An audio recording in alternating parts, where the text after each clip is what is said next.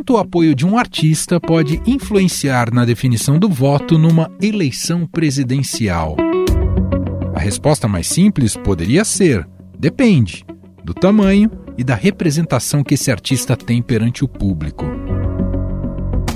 E se fosse o caso de uma das cantoras mais populares do país, que possui em suas redes sociais cerca de 100 milhões de seguidores?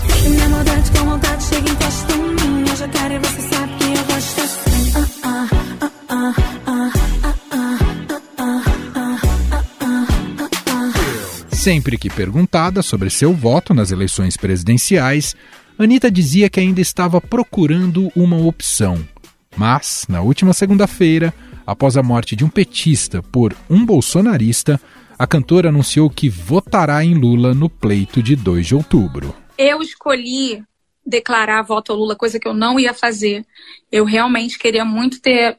É, achar que o Brasil podia chegar numa, numa terceira solução, um meio termo entre um e outro, porque eu acho que vira sempre uma guerra, um lado fica sempre brigando com o outro, e não sei o que, eu queria muito isso. Só que a partir do momento que uma pessoa mata, isso aí para mim é o início de um bagulho muito perigoso, tá ligado? O ex-presidente, por sua vez, não perdeu tempo e agradeceu o apoio de Anitta com a frase: Vamos juntos envolver o Brasil. Uma referência à música de sucesso da cantora no momento.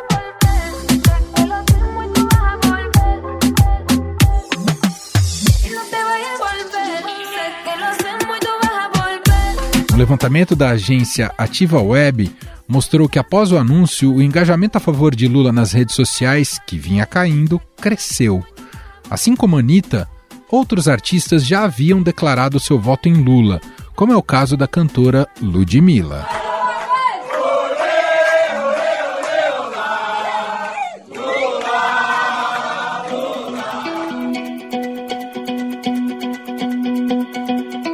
Ainda no universo musical, Pablo Vittar também já havia demonstrado sua opção de voto durante o Lollapalooza. Fora Bolsonaro!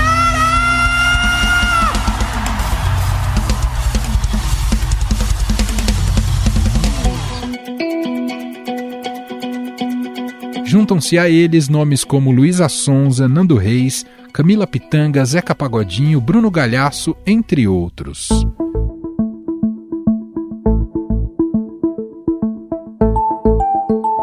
Historicamente, artistas são mais ligados a partidos de esquerda do que de direita. Portanto, é natural um apoio maior a Lula. Eu já estou de Lula, de certa forma, porque as coisas estão assim configuradas. Meu coração está com Lula e com Ciro. E isso se intensificou no governo Bolsonaro, após sua gestão atacar a classe artística e programas que subsidiam a cultura no país, como a Lei Rouanet. A querida Ivete Sangalo ela tá chateada, tá? A, aquela, aquela teta deles, gorda, né? De, de se pegar até 10 milhões por ano da Lei Rouanet e defender o presidente de plantão.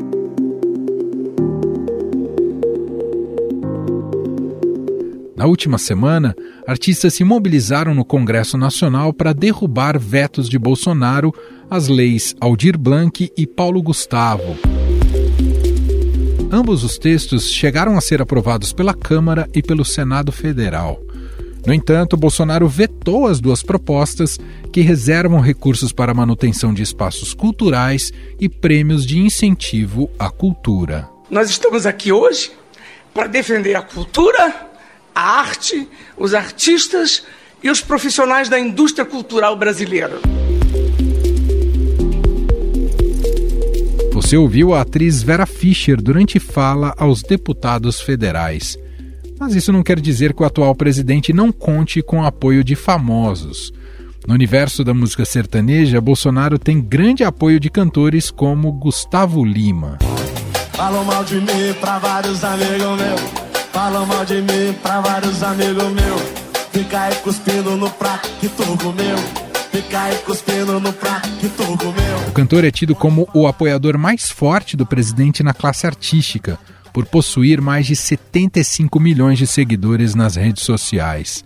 Na música, além dele, já se manifestaram a favor de Bolsonaro Sérgio Reis, Zezé de Camargo, Bruni Marrone, Latino, entre outros. Esse grupo se envolveu recentemente em uma polêmica envolvendo pagamento de shows com dinheiro público. Levantamento do jornal Estado de São Paulo revela gastos de mais de 14 milhões de reais com artistas em 48 cidades com até 50 mil habitantes. Isso fez com que muitos deles dessem um passo para trás em relação a seu apoio nas eleições presidenciais, como é o caso do próprio Gustavo Lima. Tudo que eu conquistei saiu daqui. Então, sobre dinheiro público é isso, já falei, não tenho qualquer ligação, repudio, não, eu não quero dinheiro do povo.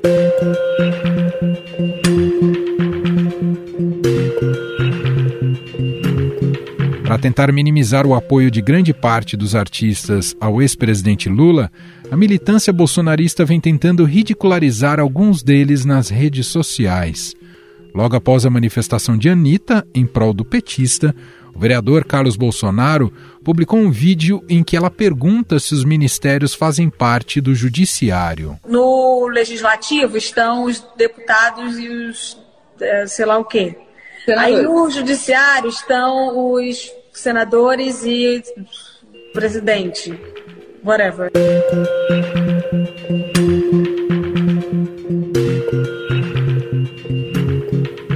Fora isso, os apoiadores do presidente tentam interagir com famosos que criticam Jair Bolsonaro, uma estratégia para pegar carona no alcance dessas pessoas. É o caso, por exemplo, de artistas internacionais, como Mark Ruffalo, que interpreta o Hulk nos filmes da Marvel, e Leonardo DiCaprio. Olha lá o DiCaprio lá, é. botando fotografia de 20 anos atrás, é. o presidente da OMC falou que sem o agronegócio brasileiro o mundo passa fome. Então é bom o DiCaprio ficar de boca fechada. Mas, afinal, essa batalha de artistas a favor de seus presidenciáveis reverbera na opinião pública? Há uma percepção de que o eleitorado mais jovem e que é mais influenciado pelas redes sociais possa sim levar em conta a opinião de seus ídolos. Em contrapartida, os mais velhos ainda mantêm aspectos como religião e ideologia como fundamentais para escolher o seu voto. E para analisar mais profundamente esse assunto, Vamos conversar com o professor da Escola de Artes, Ciências e Humanidades da Universidade de São Paulo, a USP, Pablo Hortelado. Olá, Pablo, tudo bem? Seja muito bem-vindo. Obrigado por ter aceito aqui o nosso convite.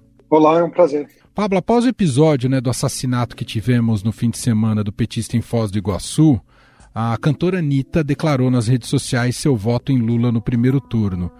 Antes ela tinha dado sinais de que poderia até embarcar no nome da fora da polarização Lula e Bolsonaro, mas ao final optou por Lula como reação a esse evento. E eu queria iniciar a nossa conversa te perguntando que papel e influência pode ter uma artista de peso como a Anitta no jogo político, especialmente pensando em redes sociais? Tem alguma influência, mas não é, não é tão decisivo como às vezes as pessoas acham. Né?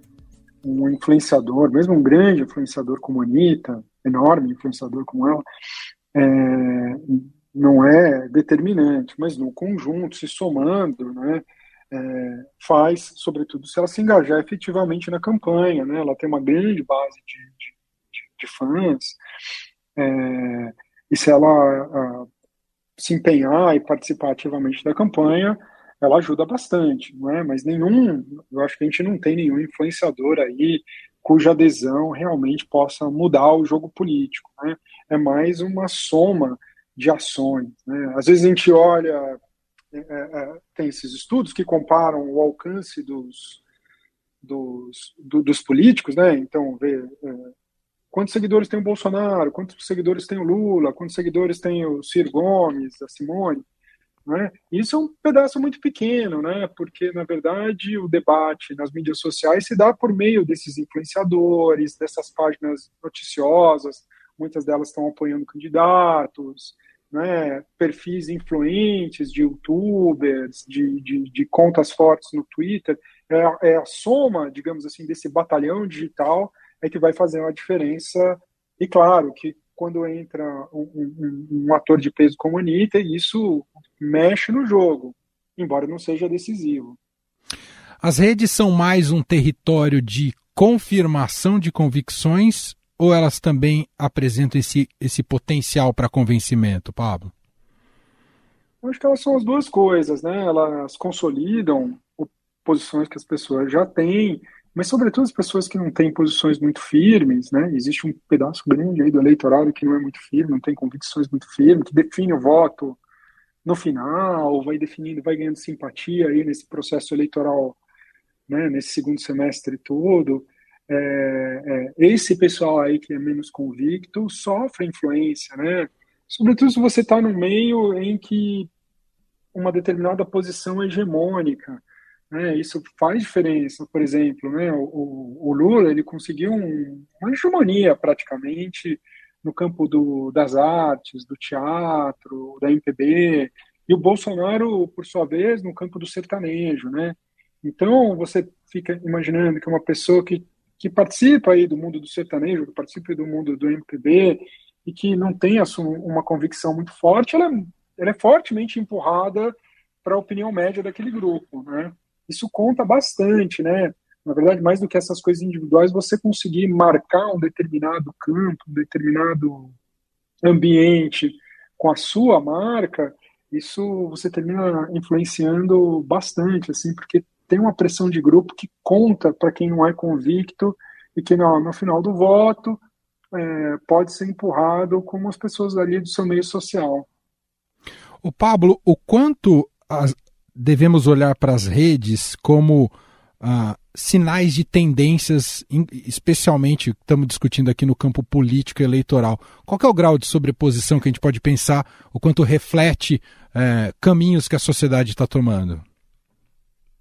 Não, a, a mídia social é um espelho bem distorcido, bem distorcido assim, embora a maior parte das pessoas esteja nas mídias sociais, né, hoje um pedaço bem grande do Brasil tá, depende de como você mede, com, com frequência, mas pode dar aí até 85% do, do, do Brasil, só pessoas assim, de zonas muito rurais, pessoas muito pobres, tem um pedaço que não é tão desprezível, mas não é grande, de pessoas que tá, o resto está todo mundo. Só que essas pessoas, elas não, não têm uma atuação bem distribuída, né? Então, as vozes militantes se sobressaem muito né? É, na, na, mídia social. Se você medir, por exemplo, é, candidaturas, a força de candidaturas, da menção às candidaturas e comparar com o índice de voto, dá distorcido. Dá distorcido porque a militância fala mais alto na mídia social, quem grita mais, quem fala com mais frequência se destaca. Né? Então, ela não é um espelho é, é, muito bom do que está acontecendo. Existem assim, fenômenos mais silenciosos que não se manifestam nas mídias sociais. Agora, ela é importante, né? Porque essas pessoas que são silenciosas, elas estão lendo, porque basicamente está todo mundo na mídia social. Então, você falar muito, você falar em coro, você falar muito alto, é, é, são recursos aí são, são, são recursos que valem a pena, porque você atinge uma maior audiência. Né? A estrutura, a arquitetura das redes, ela, ela bonifica né? ela, é, esse tipo de comportamento. Nem sempre ele é um comportamento muito civil, né? É uhum. muito, muito benéfico para a democracia, mas é, essa arquitetura ela, ela, ela incentiva esse tipo de comportamento.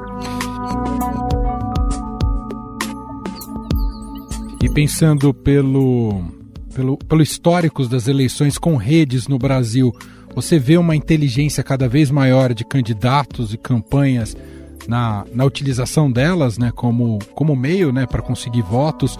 Ah, claro que a gente fala aqui num plano ideal, né? Claro que tem também todo um trabalho ah, é, nefasto né, de fake news que está muitas vezes associado a isso. Mas como é que você faz uma, uma avaliação geral dessa evolução ao longo do tempo e como chegamos agora para 22, Pablo? É, é, curioso, né? Porque antigamente as pessoas se esquecem, né? Hoje o, o, o, Bolsonaro é tido assim como um ator político que domina mídias sociais, que ganhou as eleições de 2018 por um domínio assim meio fora do comum. E do ponto de vista técnico ele não tem não tem nada. Tudo tudo que ele faz todo mundo sabe fazer, né? Talvez ele tenha uma mensagem muito que, que foi muito adequada ali, que naquele momento histórico teve muita força. Eu atribuiria mais a isso do que algum grande domínio de técnica, esse, esse domínio, seja do jogo limpo, seja do jogo sujo, eu acho que as forças políticas grandes, assim, vamos dizer, os quatro primeiros candidatos, ou até os cinco primeiros candidatos, todos eles sabem jogar. Uhum. Eles sabem, eles dominam as técnicas de propaganda, eles sabem construir uma base militante, eles sabem criar grupos, assim, não tem um know-how desigual, né? Antigamente, o que eu ia dizer, que é curioso que, que, que, se dizia isso em 2018, porque antes se acreditava que o PT tinha um domínio enorme, né? Verdade. Porque, porque lá nos anos 2010, 2014, ou ainda antes, né, nas eleições anteriores, o PT ele tinha toda uma militância de blogs, que era muito marcante, né? E de repente, em 2018, parece que o PT criou a ilusão de que ele desaprendeu, mas na verdade não desaprendeu. Eu acho que é um jeito de não olhar para o erro da mensagem. Eu acho que houve coisa, erros políticos do Partido dos Trabalhadores, houve erros da mensagem que foi dada. Tem de erros ali de, que são propriamente políticos, né? Não acredito que tenha sido assim de falta de domínio das ferramentas digitais. Eu acredito que o PT em 2018 tinha pleno domínio e segue tendo pleno domínio. Tem uma presença forte, organizada. Né? Eu acho que teve um elemento ali em 2018 que foi o uso do WhatsApp. De fato, o Bolsonaro inovou lá ao fazer, mas eu não, não daria essa eleição ao WhatsApp. Foi mais um elemento. Eu, eu reforçaria a mensagem e a adequação dessa mensagem ao clima que o Brasil vivia naquele momento. Uhum. E até pegando o gancho da, da Anitta, né, que a gente começou falando sobre isso aqui, chama muita atenção como parece que muitas vezes a, a chave para essa definição de voto passa justamente por uma conexão afetiva ou, ou emocional. E, e, muitas vezes um artista cumpre, pode ser esse vórtice, né, num, num processo eleitoral, não é, Pablo? Pode, pode. Você ganhar, ganhar o apoio de uma, de um endosso de uma pessoa muito querida é muito chave, né? É, e se você ganhar um endosso de várias pessoas queridas, né? Porque não, a gente está falando de uma eleição presidencial, não é uma Anitta, né? Você tem uma Anitta, você tem um Caetano Veloso, você tem um Chico Buarque, né? Você vai somando isso, né? E o endosso de tantas figuras poderosas, carismáticas, com uma base de fãs, faz a diferença ajuda, ajuda bastante, né? Por isso que elas são disputadíssimas. E o tipo de argumentação que ela utilizou demonstra que te, temos uma eleição de caráter já plebiscitário muito antes de começar a campanha, Pablo? Ah, eu, eu acho que isso é, é, claro, né? O jeito como ela, como ela expressou, assim, é muito típico, né? É, a polarização política é isso, né? Na verdade, assim, se você odeia o outro, é melhor vir para mim, porque eu sou o melhor ante ele. Né? O Bolsonaro faz isso com o Lula e o Lula faz isso com o Bolsonaro, né? E esvazia, né? Esvazia. Ele, a gente tem o Ciro que nunca conseguiu chegar aos dois dígitos. Depois a Simone e os outros estão estão patamares assim muito pouco expressivos, né? É, é, a pressão que o Ciro sofreu para abandonar a candidatura, está faltando quatro meses, três, quatro meses para as eleições, vai um pouco nesse sentido, né? Uhum. Vamos resolver isso, sai, você não tem mais chance, já acabou. Pô, falta 100 dias para as eleições, mas mesmo assim existe, porque é, é, é, é, isso, né? Você sempre ameaça que se você não ceder para a candidatura, o outro, o, o, o monstro do outro lado vai prevalecer, né? E essa é uma dinâmica que a gente viu em 18, né? E está se repetindo agora. É, infelizmente, acho que é uma coisa muito estrutural aí da, da, da, da organização e da dinâmica do campo político. Para a gente fechar, Pablo, você citou é, 2018, né, a utilização do WhatsApp ali pela equipe de campanha do Bolsonaro. Você vê no horizonte para essa eleição de 2022 algo que possa surpreender ou, ou, ou teremos estratégias ao longo dessa eleição que já verificamos em outras também? Tem, tem algo que te chama a atenção já previamente antes da, da, do início da campanha? Não, mas normalmente as coisas que te surpreendem é justamente porque você Verdade, não, você tem toda a razão. Você não sabe, né? Você não sabe. É, você tem que me fazer essa pergunta em novembro. Aí eu falo, puxa, eu devia ter prestado atenção Assim, não estou vendo nada de muito novo. Havia muita expectativa com relação ao Telegram, né? Uhum. Mas o Telegram é, foi pressionado pelo TSE, deu uma resposta, e se ele colaborar como ele está prometendo com o TSE, toda tentativa de jogo sujo lá vai, vai ser em vão, porque o, o do ponto de vista de arquitetura, o, o, Telegram consegue controlar mais o conteúdo, muito mais do que o WhatsApp. Mas se você quiser dizer é, é, onde eu ficaria preocupado de ter problemas, assim, eu ficaria uhum. preocupado com o WhatsApp. O WhatsApp tem uma falha de arquitetura que as mensagens virais elas não são rastreáveis, então você não sabe de onde veio. Aquilo lá é um estímulo para o jogo sujo. Quando você joga ali, a coisa se dissemina. Ele é o aplicativo de mensagens mais usado no Brasil. Praticamente todo mundo que tem celular tem. É, WhatsApp, 99%, uma coisa. Ele é universal entre quem tem, quem tem celular e praticamente todos os brasileiros têm celular. Então, me preocupa, porque você pode realmente fazer campanhas muito maliciosas, muito sujas e se esconder lá. Esse é um problema de 18, se tentou resolver isso do ponto de vista legislativo com a pele das fake news, que terminou engavetada. Então, não mudou muito. O WhatsApp está um pouco atento, ele tem alguns instrumentos para combater o WhatsApp é empresa, né? Uhum. Mas assim, não creio que seja o suficiente para barrar uma campanha muito suja. Eu, eu ficaria preocupado com o WhatsApp por um lado e outro lado por YouTube, que no debate político vem ganhando muita força depois do WhatsApp, seguramente juntando aplicativo de mensagem e mídia social. É o segundo lugar ali de, de maior penetração. Ele é muito usado, ele é muito usado para política e ele tem um adicional do WhatsApp que ele tem incentivo econômico, né? É, é verdade. Então entra dinheiro ali e faz a máquina girar.